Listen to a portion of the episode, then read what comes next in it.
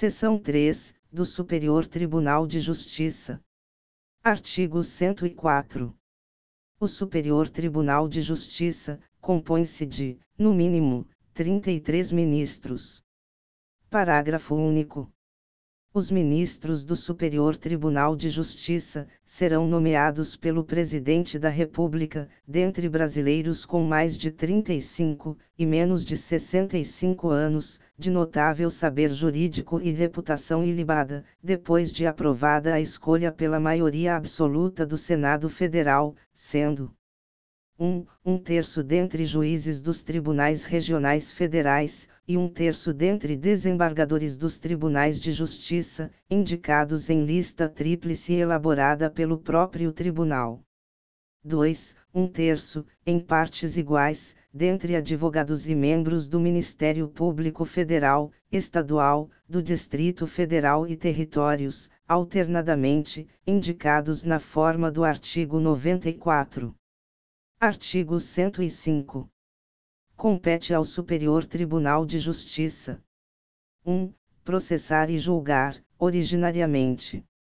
A. Nos crimes comuns, os governadores dos estados e do Distrito Federal, e nestes e nos de responsabilidade, os desembargadores dos tribunais de justiça dos estados e do Distrito Federal, os membros dos tribunais de contas dos estados e do Distrito Federal, os dos tribunais regionais federais, dos tribunais regionais eleitorais e do trabalho, os membros dos conselhos, ou tribunais de contas dos municípios, e os do Ministério Público da União, que oficiem perante tribunais.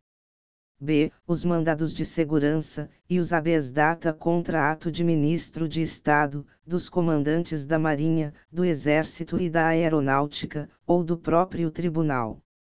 C. Os habeas corpus, quando o coator ou paciente, for qualquer das pessoas mencionadas na alínea A, ou quando o coator for tribunal sujeito à sua jurisdição, ministro de Estado ou comandante da Marinha, do Exército ou da Aeronáutica, ressalvada a competência da Justiça Eleitoral.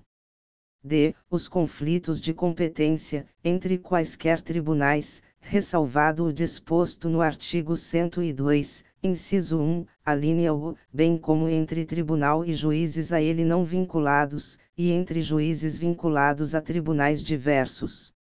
E. As revisões criminais, e as ações rescisórias de seus julgados. F. A reclamação para a preservação de sua competência, e garantia da autoridade de suas decisões. G. Os conflitos de atribuições, entre autoridades administrativas e judiciárias da União, ou entre autoridades judiciárias de um Estado e administrativas, de outro ou do Distrito Federal, ou entre as deste e da União. H.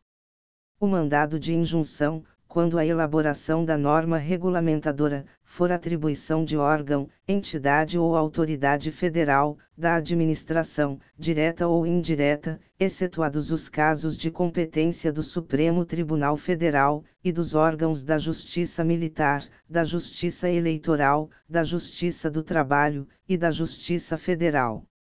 E a homologação de sentenças estrangeiras, e a concessão de exequatur, às cartas rogatórias. 2. Julgar, em recurso ordinário. A. Os habeas corpus decididos em única ou última instância pelos tribunais regionais federais, ou pelos tribunais dos estados, do Distrito Federal, e territórios, quando a decisão for denegatória. B. Os mandados de segurança, decididos em única instância pelos tribunais regionais federais, ou pelos tribunais dos estados, do Distrito Federal, e territórios, quando denegatória a decisão. C. As causas em que forem partes Estado estrangeiro, ou organismo internacional, de um lado, e, do outro, município ou pessoa, residente ou domiciliada no país. 3. Julgar, em recurso especial, as causas decididas, em única ou última instância, pelos tribunais regionais federais, ou pelos tribunais dos estados, do Distrito Federal, e territórios, quando a decisão recorrida a contrariar tratado, ou lei federal, ou negar-lhes vigência. b. julgar válido ato de governo local, contestado em face de lei federal. C. Der a lei federal, interpretação divergente da que lhe haja atribuído outro tribunal.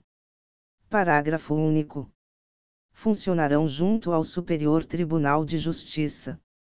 1. A Escola Nacional de Formação e Aperfeiçoamento de Magistrados, cabendo-lhe, dentre outras funções, regulamentar os cursos oficiais para o ingresso e promoção na carreira.